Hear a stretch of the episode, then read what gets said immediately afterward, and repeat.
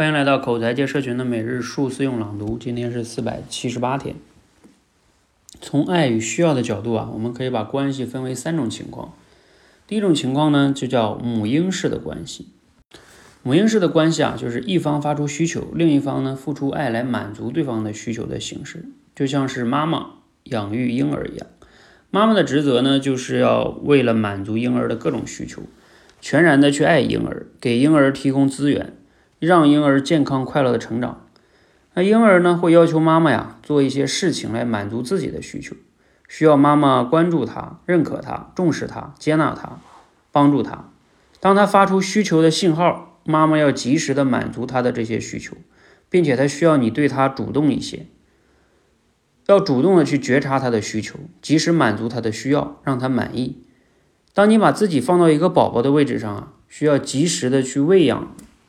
的时候呢，那么你就把对方放到了妈妈的位置上，你开始扮演宝宝的角色，负责发出需求；对方呢开始扮演妈妈的角色，付出负责呢给出爱呀，满足你。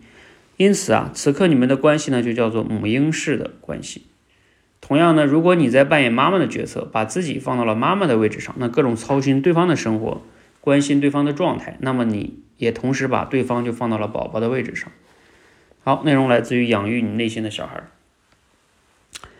呃，这段话核心思想呢，主要是在讲我们人与人的关系，从爱跟需求的角度来说，第一种呢就叫母婴式的关系，一个负责给，一个负责要。其实它另外两种关系书中也有讲哈，呃，那我就不在这说了啊，以后我们可能会讲到，或者你自己去读一下。就先说说这个母婴的关系，也比较好理解哈。那这里边呢，就是你包括伴侣之间也好，或者很多的这个之间哈，只要它符合这种，那都有可能会成为母婴式的关系。甚至这本书中还有一个有意思的点，他说，比如说妈妈跟孩子之间，有可能妈妈扮演宝宝，孩子扮演成人，这个妈妈把自己抱成扮演成了一个放到了一个宝宝的角色上。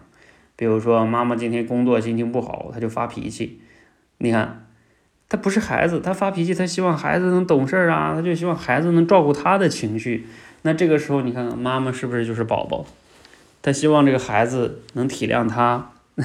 此时，其实这个孩子变成了妈妈啊，妈妈变成了宝宝，很有意思的。这本书中有一个特别让我印象深刻的点，叫他说，呃，他说什么呢？叫 你的妈妈也不可能永远是你的妈妈，更何况其他的人了。想一想是不是？嗯，所以他这里边讲的第三种关系叫成人式的关系，两个人都是成年人，啊，能相互的去体谅，相互的去包容，哈，那是非常好的状态。好，那这本书呢，嗯，我们每个人哈都可以反思一下，你现在和你身边一些亲密的人的关系的状态，到底是谁更多在满足另外一方呢？谁是索取的更多的呢？哎，很有意思哈，你就能去判断出有时候你们的矛盾。那你们的有时候矛盾可能就在于都想当宝宝啊，都想让对方满足自己更多，那就冲突了。